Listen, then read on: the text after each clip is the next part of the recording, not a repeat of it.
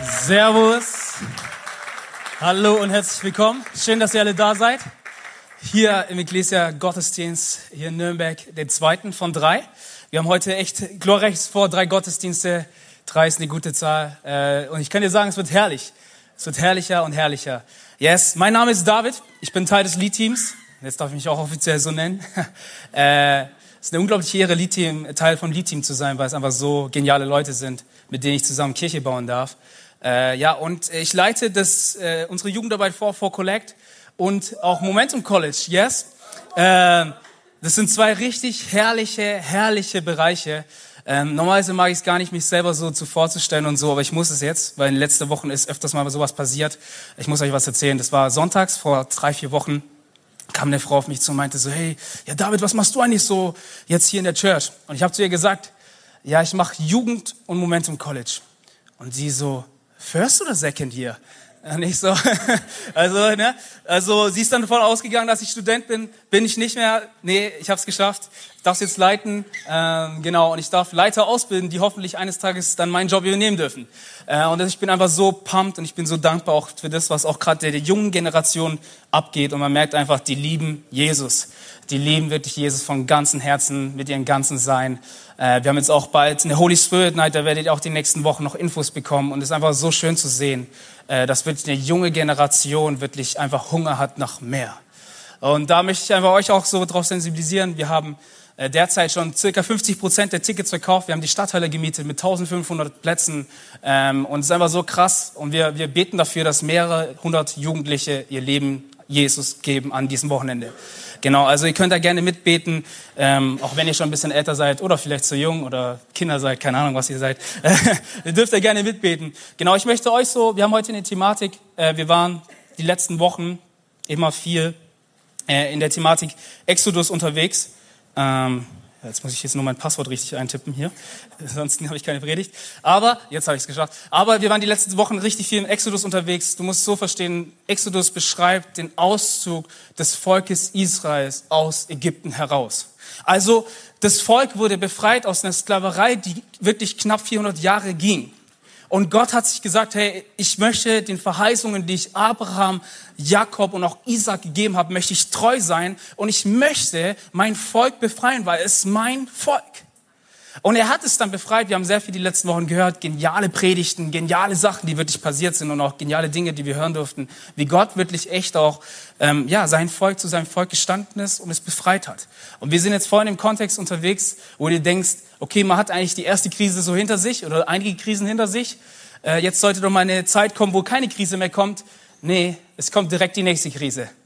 Ähm, und so wie es manchmal auch ist im christlichen Leben, man geht manchmal eben von Krise zu Krise. Wenn du gerade aus einer Krise raus bist, ist es sehr wahrscheinlich, dass du bald wieder in eine Krise hineingehst. Aber es kommt darauf an, wer mit dir mitspielt. Ob Gott an deiner Seite ist oder gegen deiner Seite. Und das sieht man eben im Volk Israel, einen Gott, der sich committed hat, ein Gott, der wirklich sagt, es ist mein Volk.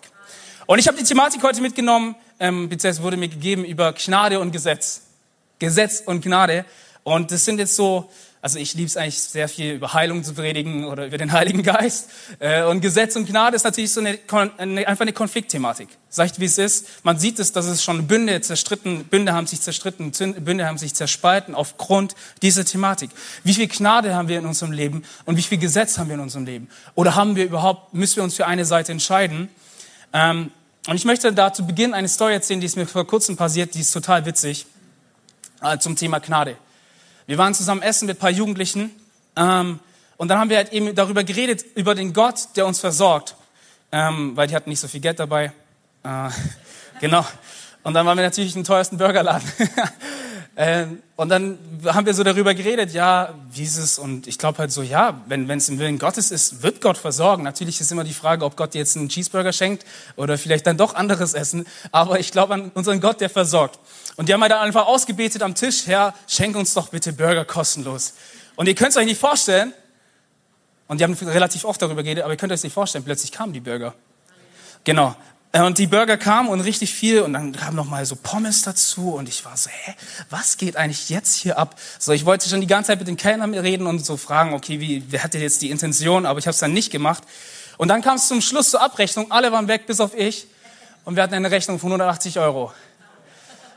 Und dann war ich plötzlich auf diesen 180 Euro alleingestellt. Und ich fand es so witzig, weil die Jugendlichen natürlich so waren, hey, Gott ist so gnädig, Gott ist so gut, Gott versorgt. Und ich so, ja, wenn ihr wisstet. so, wenn ihr wisstet, wie es dann wirklich war. Äh, aber es ist so für mich so ein Prinzip, wir sehen einen gnädigen Gott, aber manchmal ist es eben auch dran, und das sehen wir auch im Volk Israel, dass, dass Gott gewisse Dinge auch verlangt. Hey, dass Gott auch eben sagt, hey, es ist eben nicht nur alles geschenkt, du wirst nicht nur Cheeseburger vom Himmel regnen lassen, sondern manchmal wirst du auch Dinge zurückgeben. Nicht aus dem Zwang heraus, aber aus einer Liebe heraus. Und das sehen wir in diesem Text, den ich mit euch habe. Ähm, Exodus 19, 3 bis 8, 2. Mose, in Kapitel 19, wollen wir durchgehen. Heute soll es um Exodus gehen, in Kapitel 19 und 20. Und da steht, und Mose stieg so hinauf zu Gott, und der Herr rief ihm vom Berge zu und sprach, so sollst du sagen zu dem Hause Jakob und den Israeliten verkündigen, ihr habt gesehen, was ich an den Ägyptern getan habe und wie ich euch getragen habe auf Adlerfliegen und euch habe ich zu mir gebracht. Werdet ihr nun meiner Stimme gehorchen und meinem Bund halten, so sollt ihr mein Eigentum sein vor allen Völkern, denn die ganze Erde ist mein. Und ihr sollt mir ein Königreich von Priestern und ein heiliges Volk sein. Das sind die Worte, die du den Israeliten sagen sollst. Mose kam und berief die Ältesten des Volkes und legte ihnen alle diese Worte vor, die ihm der Herr geboten hatte. Und alles Volk antwortete einmütig und sprach, alles, was der Herr geredet hat, das wollen wir tun. Krass. Naja, also bedeutet, hey, es ist schon ein, ein Ding, ne, was, was ganz, ganz wichtig ist, sind drei Punkte, die ich euch mitgeben möchte. Ob, ob du jetzt hier bist, ob du online dabei bist oder auch im Overflow-Raum. Lass mal den Leuten aus dem Overflow-Raum noch einen großen Applaus geben. So schön, dass ihr am Start seid. Ich habe euch nicht vergessen. Aber was ich euch mitgeben möchte ist, wir sehen drei Prinzipien, drei Punkte, und die sind für uns alle, jetzt kriege ich schon die Flasche um, die sind für uns alle so relevant, weil das Volk wurde erst befreit und dann erst kamen die Gebote. Weil wir oftmals denken, ja, ich muss jetzt Gebote halten und Gebote tun und dies und jenes, damit ich endlich frei bin. Aber die Realität ist, Gott hat schon vorher befreit. Und das ist die Grundlage, die das Volk Israel hatte. Was aber genauso auch unsere Grundlage ist. Wir sind zwar nicht in Ägypten gewesen, aber wir waren in Sünde versklavt. Und Jesus hat uns befreit. Für alle Zeit. Also denk nicht, dass du jetzt hier bist und sagst, ja, ich werde ein besserer Christ und dies und jenes und dann, wenn ich meine Gebote halt liebt, liebt mich Gott mehr. Nein, aber wir sehen ein Prinzip von dem, dass Freiheit kam und danach erst die Gebote. Danach wurden die zehn Gebote weitergegeben. Nach Exodus, Exodus 20, davor in den Kapiteln so ne, 13, 14, 15 wurden sie befreit. Und der zweite Punkt, den ich mitgeben möchte, das Volk wurde teuer erkauft. Das sehen wir auch in diesem Text. Es wurde teuer erkauft. Gott hat sich mit seinem Namen verbirgt für dieses Volk. Wir sehen einen Gott, der sein Volk liebt, der alles für es tut.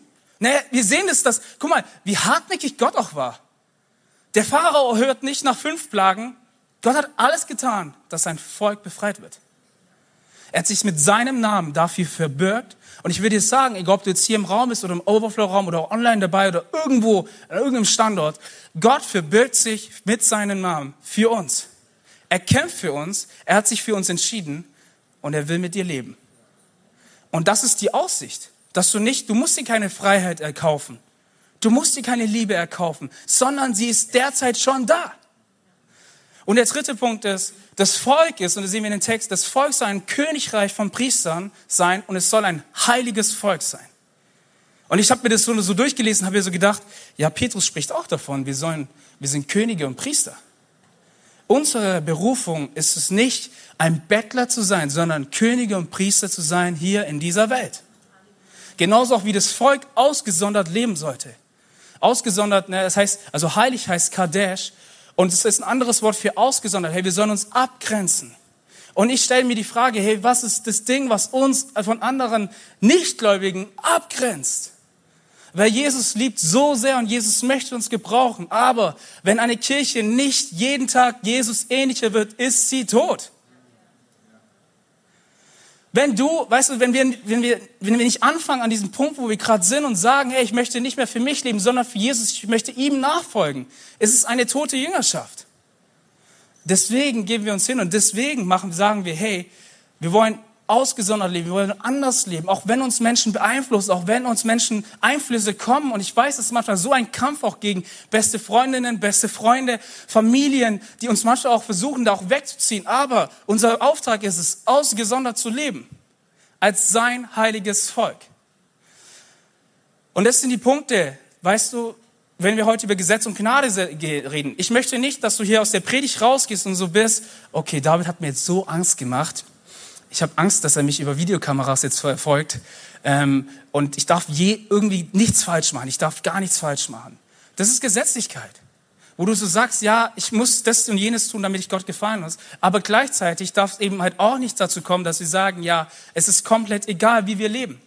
Ich war in Ansbach letztens am Bahnhof und ich habe mit einem Jugendlichen ein Gespräch angefangen und wir haben darüber geredet. Ne, er hat halt Drogen zu sich genommen ähm, und ich habe halt zu ihm gesagt, hey, glaub mir, ich kenne jemanden, der ist, der ist so, so viel besser als jede Droge. Der kann was geben, was keine Droge der Welt geben kann. Nämlich Liebe, Freude, Hoffnung. Sein Name ist Jesus. Und ich war dann mit ihm im Gespräch und er meinte so, ja, klingt voll gut, weil ich brauche Liebe. Ich so, ja, passt. Und dann meinte er so, aber jetzt so nach deinem Prinzip ist es ja so, Jesus ist für mich gestorben, also ich kann ja tun und lassen, was ich möchte, weil Gott vergibt mir eh. Und dann habe ich gemeint, nee, du hast was falsch verstanden. Jesus kam ans Kreuz, ist für dich gestorben. Er war über sechs Stunden an diesem Kreuz, hat gelitten und hat sein Leben aufgegeben. Und jetzt bist du an der Reihe, dein Leben für ihn zu geben. Nicht in einem gesetzlichen Weg, sondern einen Weg heraus aus Liebe. Weil wenn wir das verstehen, was am Kreuz passiert ist, dass es einen gibt, der uns bedingungslos liebt, wie können wir dann woanders sein als bei Christus selbst?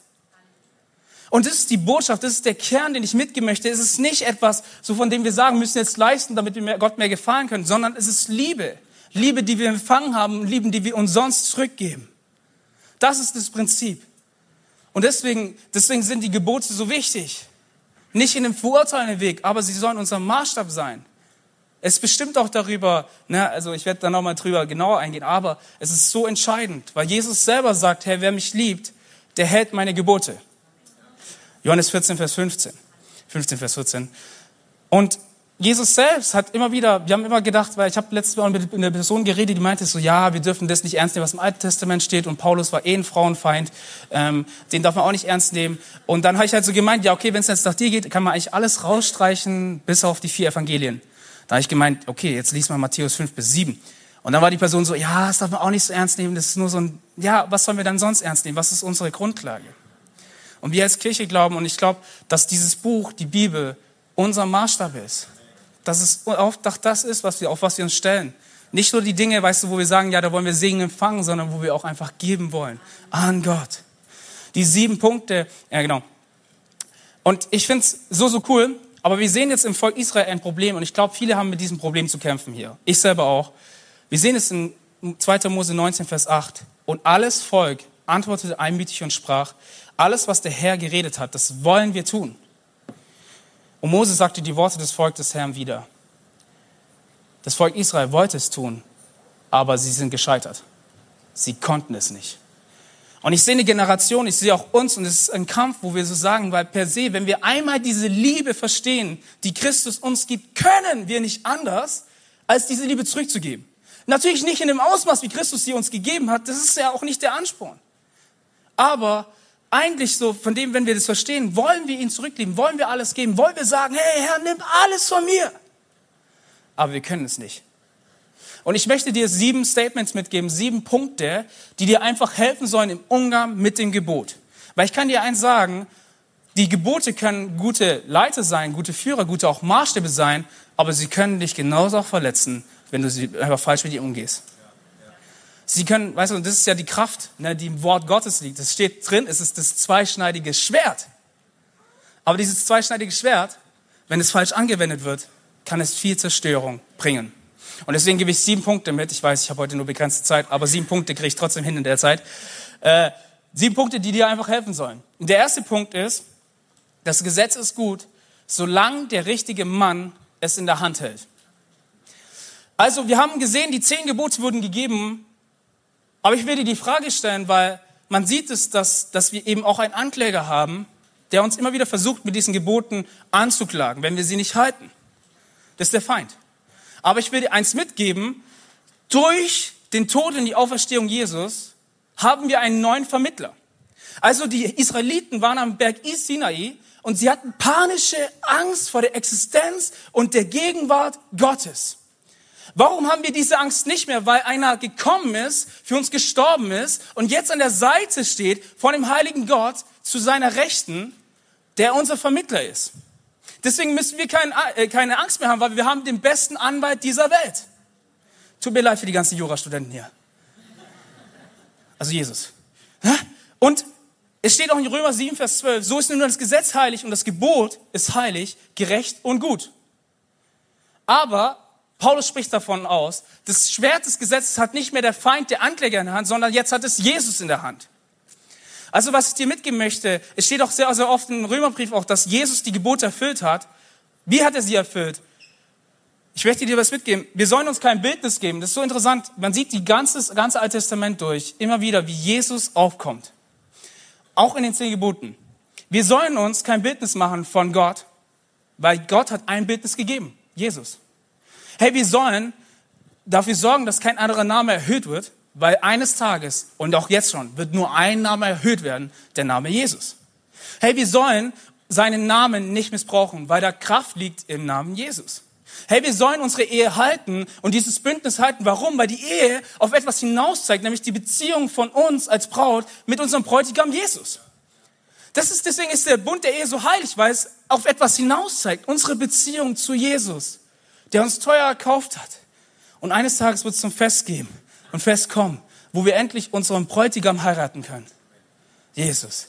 Hey, warum sollen wir nicht lügen? Weil Jesus sich selber als die Wahrheit offenbart. Hey, warum sollen wir nicht töten? Weil es nur ein Todesopfer für Gerechtigkeit braucht. Jesus.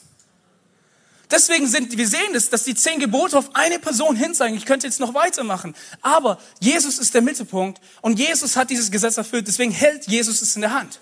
Und Hebräer 4, Vers 12 spricht davon, dass das Lebendige in der Wort, ne, es ist wie ein zweischneidiges Schwert. Und das Schwert, viele denken sich jetzt so, okay, das Schwert ist natürlich schlecht, aber ich möchte dir mit dem ersten Punkt mitgeben, es ist entscheidend, wer dieses Schwert in der Hand hält. Weil sehr, sehr oft ist es so, dass der Feind das in der Hand hält und sagt, hey, du, du, du blöder Sünder, ne? Oder schon wieder bist du gefallen. Oder auch was anderes, was in dieser Generation, gerade in der jungen Generation so vorkommt. Plötzlich haben Leute, mit denen wir uns vergleichen, dieses Schwert in der Hand.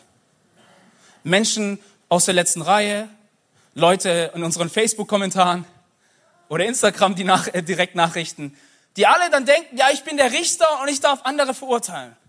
Aber Jesus sagt per se eins aus, hey, richtet nicht, damit ihr selbst nicht gerichtet werdet. Warum? Weil es nur eine Person geben darf und geben kann, die richtet. Weil es nur eine Person geben kann, die das Schwert des Wortes, des Gottes in der Hand hält. Und es soll Jesus sein. Und ich will dir heute so mitgeben, es gibt nichts Besseres, als wenn Jesus immer wieder uns mal zur Seite nimmt und uns sagt, hey, lass mich das abschneiden. Lass mich das abschneiden. Es soll nicht Menschen sein, es sollen nicht Leute sein, wo Verbitterung auch da ist, sondern Jesus allein. Weil das Gesetz per se, es ist gut. Es kann nicht erfüllt werden und es bringt uns keine Freiheit. Aber dieser Maßstab und diese Anordnung, sie ist per se gut. Wir müssen, dürfen nicht vergessen, dass das Grundgesetz das von Deutschland, auch deutsche Grundgesetz, es wurde inspiriert von den zehn Geboten. Unser Maßstab, wie wir heute leben, und es ist egal, ob du hier bist oder im Oberflow-Raum, ob du in Nürnberg lebst, Erlangen, Ansbach. Es ist in dem gegründet, was das Wort Gottes ist. Nicht alles, definitiv nicht, aber das Fundament. So gibt es für die keine Verdammnis mehr, welche in Christus Jesus sind, die nicht dem gemäß dem Fleisch wandeln, sondern gemäß dem Geist. Christus hat das Schwert in der Hand, aber trotzdem. Und er sagt, hey, wenn ihr mich liebt, dann haltet meine Gebote. Gehorsam ist immer noch eine Liebessprache Gottes, die er empfängt. Und das dürfen wir nicht vergessen. Dann der zweite Punkt, den ich mitgeben möchte, äh, wobei ich habe eine, eine schöne Karikatur ähm, für euch mitgebracht. Auch so, es ist so wichtig, ne? viele Menschen leben so, dass sie, weißt du, wir, wir strecken uns aus, wir, wir leben einfach gut und dann haben wir die Gebote als Fundament und dann, wenn wir die Gebote einhalten, dann haben wir Jesus ähm, und dann liebt er uns. Nee, aber die Realität ist, dass es umgeswitcht worden ist dass Jesus unser Fundament ist. Jesus, der ist, der alles geleistet hat. Freiheit kommt nicht dadurch, dass wir da oben das obere Zipfel da erledigen, sondern Freiheit kam durch den, der am Fundament steht, Jesus. Und es ist so wichtig, dass wir das für unser Leben sehen. Wer ist sein Fundament? Die Freiheit kam, bevor die Gebote kamen. Der zweite Punkt, den ich mitgeben möchte, hey, die Gebote sind unser Fels. Ein Fels, auf dem wir bauen und nicht an, äh, nicht, an dem wir, nicht an dem wir uns anschneiden. Matthäus 7, Vers 24 steht davon, dass wir das Haus, ne, es gibt einen Vergleich darüber und da heißt es, hey, wer meine Rede hört und sie tut, der gleicht einem klugen Mann, der sein Haus auf Fels baute. Und dann wird ein Vergleich gesagt, hey, wer sie nicht tut, der baut sein Haus auf Sand. Und ich möchte dir so ein bisschen auch so ein Bild mitgeben. Hey, ich glaube, weißt du, was ist unser, wie sieht die ideale Kirche aus wie 2020, Vision 2025 wird schon vorgenommen. Sorry, Pastor Konsti. Wie sieht die perfekte Kirche aus? Ich glaube, es ist die Kirche, die zwei Grundlagen hat. Wir lieben Gott und wir lieben äh, Menschen. Also bedeutet so, alles, unser gesamtes Sein, und es steht auch so drin, wenn du das gesamte Gesetz zusammenfasst, sind es zwei Komponenten. Wir lieben Gott und wir lieben Menschen. Und darunter ist die nächste Etappe so von dem, wo sie sagen, hey, wir wollen die zehn Gebote ausüben. Weil diese zehn Gebote auch dazu helfen, wirklich unseren Menschen, Nächsten zu lieben. Deswegen lügen wir nicht, weil wir unseren Nächsten lieben. Deswegen töten wir nicht. Halleluja. Weil wir unseren Nächsten lieben. Deswegen, äh, deswegen begehren wir nicht von den Nächsten. Das ist vielleicht ein Punkt, der vielleicht nochmal reinhauen könnte. Mehr als töten jetzt hier. Aber warum? Weil wir den Nächsten lieben. Und das ist, unsere, das ist unser Fundament. Wie sieht die ideale Kirche aus? Eine Kirche, die sich klar auf Gottes Gebote und Weisungen stellt. Und wir lieben die Menschen und wir lieben Gott. Und der dritte Punkt, den ich mitgeben möchte, ist das Halten der Gebote. Ah, warte, genau. Aber so, dass sie das so ähm, ja, der dritte Punkt ist, sorry, das, ich habe meine Notizen ein bisschen komisch geschrieben, äh, ein bisschen Katastrophe, keiner würde es checken und ich check's gerade selber nicht. also, der dritte Punkt ist, das Halten der Gebote ist kein Gegenspieler zu der Freiheit in Christus. Ich hatte jetzt gerade letztens eine Diskussion mit einer mit einem Mädchen, die ist jetzt auch bei uns in der Jugend oder hin und wieder mal in der Jugend, jetzt nicht wirklich Teil. Ähm, und sie hat, wir hatten angefangen, eine Diskussion zu führen darüber und sie hat so gemeint, hey, ich finde es aber voll anstrengend, weißt du, ich muss die ganze Zeit für jemand anderen leben. Wann habe ich denn Zeit mal für mich zu leben? Und die Welt, die zeigt mir das ja auch, hey, wir sollen doch uns selbst kümmern, wir sollen Selbstfürsorge haben. Und es sind ja auch alles richtige Dinge, aber die sollten nicht im Mittelpunkt sein. Und dann habe ich halt so, hat sie so gesagt, aber ich verstehe halt nicht dieses Ding. Jesus sagt von sich selber aus, dass er die Freiheit ist, ne? Den wir der so frei macht, der ist wirklich frei. Sind wir dann nicht komplett frei? Und dann meinte ich äh, so, ja, meinte ich halt so, ja, Freiheit im biblischen Sinne ist kein Denken von dem, dass ich jetzt autonom handeln kann und dass ich niemanden mehr brauche, sondern Freiheit im biblischen Sinne ist, dass Jesus uns teuer kauft und dass er selber sagt, getrennt von mir könnt ihr nichts tun. Also bedeutet, und es tut mir sehr, sehr leid für die ganzen freiheitsdenkenden Menschen jetzt auch hier, Freiheit im biblischen Sinne ist immer eine Abhängigkeit zu Gott. Und das ist etwas natürlich, was der Mensch verstehen muss. Aber klar ist auch, dass Gott es in unsere Leben hineingelegt hat, hey, dass wir eben ne, immer von Dingen abhängig sind. Weil wir, wir, er hat was in unser Leben hineingelegt. Wir alle wünschen uns einen Gott. Wir alle wünschen uns jemanden, so ne, der uns den Weg weiß. Diese Abhängigkeit ist in unserem Leben drin. Es ist nur die Frage, wonach bist du abhängig? In ihrem Fall ist es so, ganz ehrlich, sie will sich von Gott nicht sagen lassen, aber ihr Freund darf ihr sagen, dass sie nicht so vor Vornet gehen soll. Andere sind wiederum so, ja, Gott darf mir nichts sagen, aber sie richten ihr ganzes Leben nur darauf, wie kann ich mehr, mehr und mehr Geld verdienen.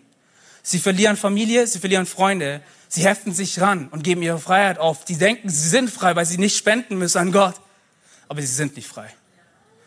Also, und das ist ein Mechanismus von dem, hey, Freiheit im biblischen Sinne ist immer eine Abhängigkeit zu Gott.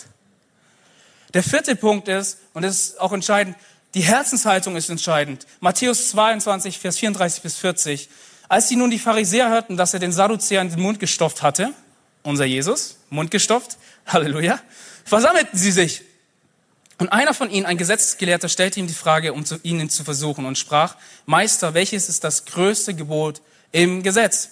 Und Jesus sprach zu ihm, du sollst den Herrn, deinen Gott, lieben mit ganzem Herzen und deiner ganzen Seele und deinem ganzen Denken das ist das erste und größte Gebot.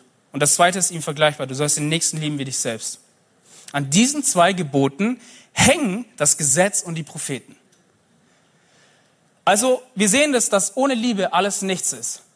Versteht ihr? Und dann ist halt eben das zweite Dreieck, was aufkommt, ist, dass wir versuchen, ne, wir wollen Gebote halten und wir wollen Gebote tun und dann irgendwann mal sorgen wir uns dafür, ja, dann, dann kann ich sagen, Jesus, ich liebe dich, ich liebe dich.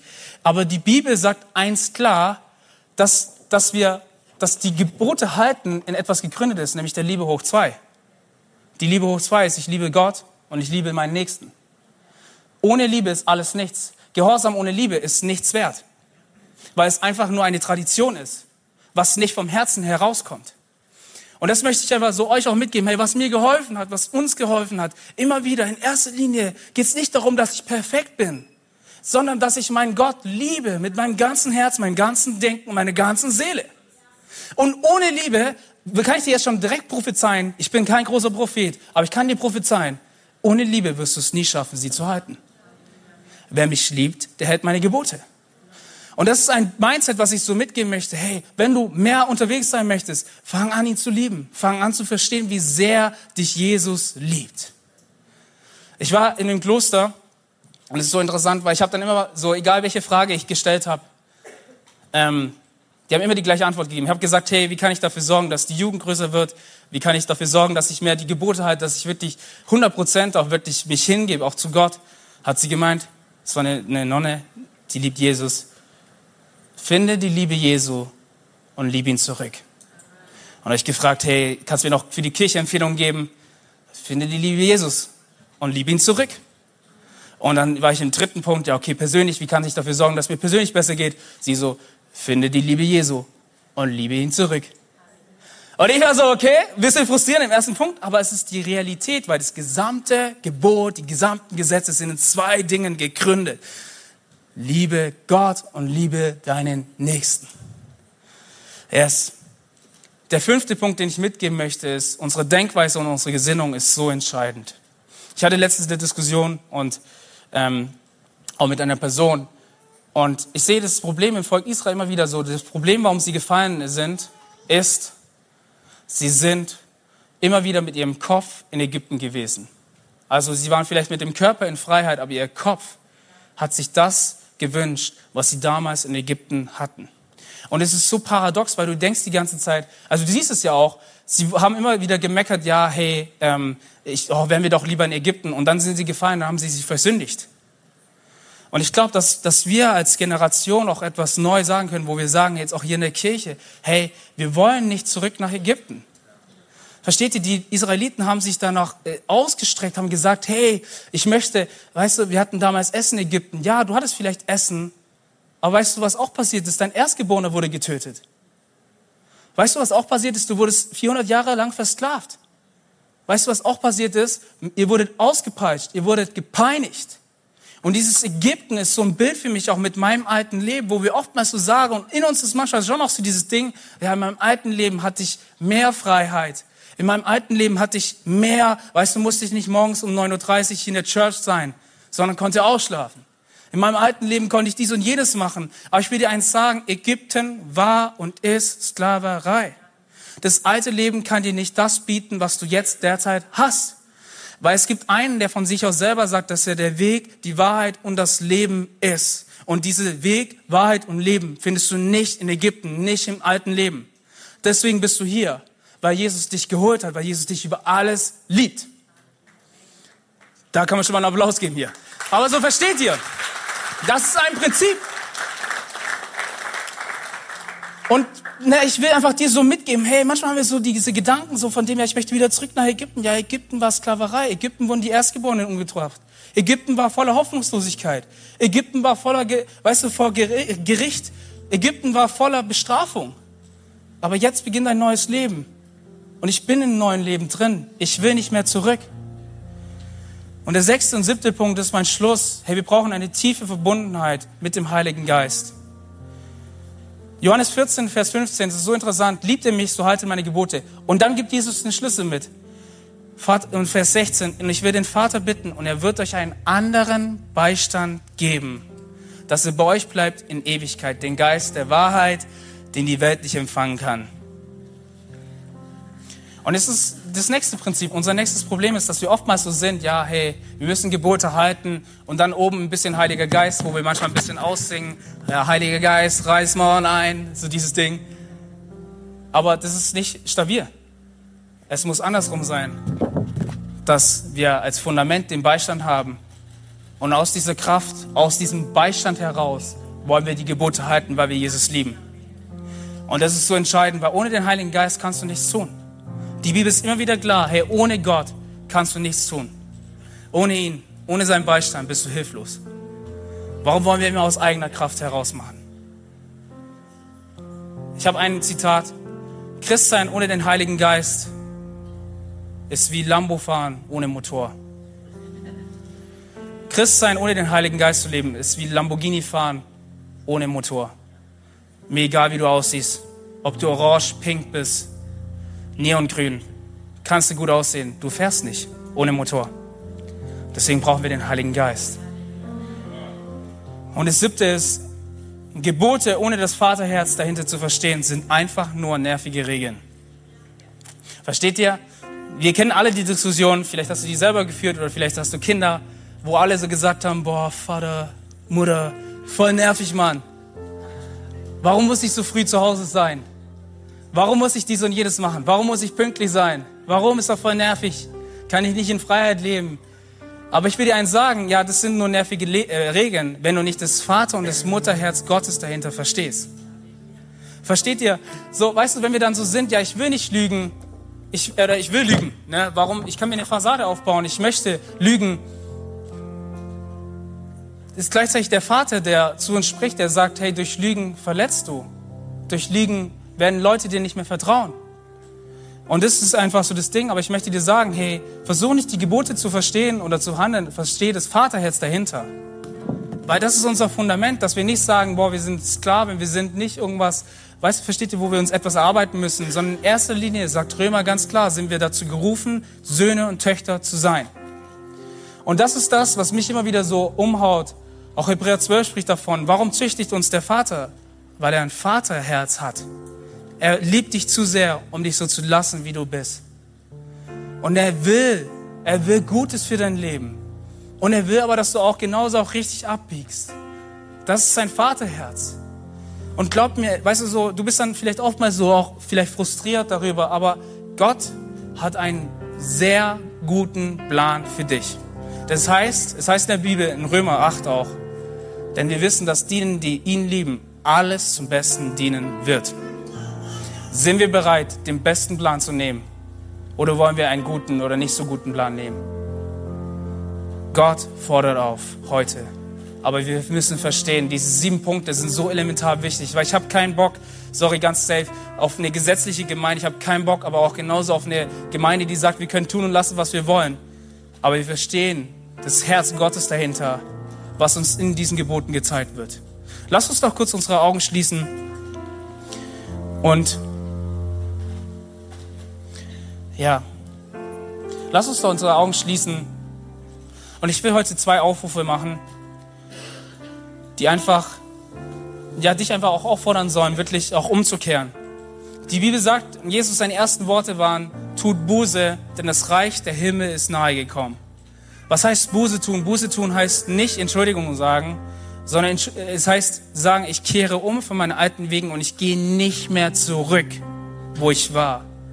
Weißt du, wenn du Sünden hast, ich will dich auffordern, das ist vielleicht hart, aber du verstehst es. Wir haben einen Beistand, der uns helfen möchte. Wir haben einen Vater, der uns für dich rausziehen möchte. Er will nicht, dass du die Gebote nicht hältst und dich dann verdammt. Nein, er verdammt dich nicht. Aber heute ist die Möglichkeit, wirklich zu diesem Vater zurückzukehren. Und ich will dich heute fragen, hey, wenn du jetzt heute hier in diesem Raum bist und du merkst, hey, ich lebe in Kompromissen drin. Ich habe Sünde in meinem Leben, Sünde, die mich wegzieht vom Vater, Sünde, die mich auch wirklich kaputt macht. Und ich habe etwas im Verborgenen, immer wieder auch so. Ich sehe das auch wirklich so, wie, wie du da deine Hand drüber hältst und du möchtest, du hast so viel Scham, du möchtest es nicht loswerden, weil es einfach ein, ja, ein Punkt doch ist, was dich runterzieht. Hey, heute ist ein Tag der Freiheit. Heute kannst du deine Sünden bekennen und es heißt, er ist denen, die dir ihre Sünden bekennen, gnädig und gerecht.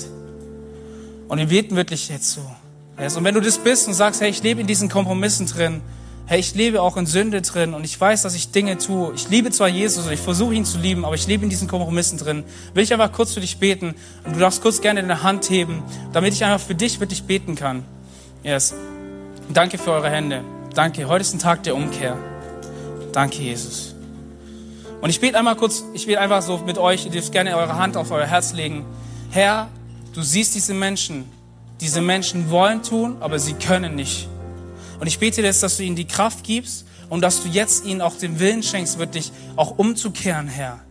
Lass sie immer wieder erkennen, dass du sie nicht als Chef erziehst, sondern als Vater. Lass sie immer wieder erkennen, dass du auch den Heiligen Geist gibst als Beistand, der wirklich mit ihnen ist. Lass sie immer wieder erkennen, dass sie diese Abhängigkeit zu dir brauchen, um Dinge zu tun. Wir können nichts tun, außer von dir. Danke, Jesus. Und genauso bete ich jetzt auch für Leute in diesem Raum. Du bist nicht in dieser Beziehung mit Jesus, oder du warst in der Beziehung mit ihm, aber du hast dich entfernt. Heute ist die Möglichkeit, wirklich neu ein Leben mit ihm zu beginnen. Heute ist ein Leben, heute ist auch eine Möglichkeit, wirklich ein Leben zu beginnen, frei von Scham, frei von Angst, frei von Hoffnungslosigkeit, sondern heute ist ein Tag dafür, wo du Sinn bekommst, Hoffnung bekommst und auch wirklich Gerechtigkeit bekommst. Aber diese drei Punkte sind in einem Namen verbunden. Jesus. Und wenn du Jesus nicht als deinen Herrn hast, möchte ich dir die Möglichkeit geben, dass du kurz mir ein Handzeichen gleich geben kannst, wo du sagst, Jesus sei der Herr meines Lebens. Ich bekenne, dass ich schuldig bin und ich möchte umkehren. Ich möchte zu dir kommen, Jesus. Und wenn du in diesem Raum bist, alle Augen sind weiterhin geschlossen, du sagst, ich brauche diesen Jesus. Ich will wieder Sinn haben, ich will wieder Hoffnung haben, ich möchte Gnade haben für meine Sünden, dann heb doch kurz deine Hand, dass ich für dich beten kann. Dankeschön für deine Hand. Dankeschön für deine Hand. Dankeschön für deine Hand. Dankeschön, Dankeschön, Dankeschön. Danke, Jesus. Lass uns doch gemeinsam als Church beten. Ich bete vor und ihr betet nach. Danke, Jesus.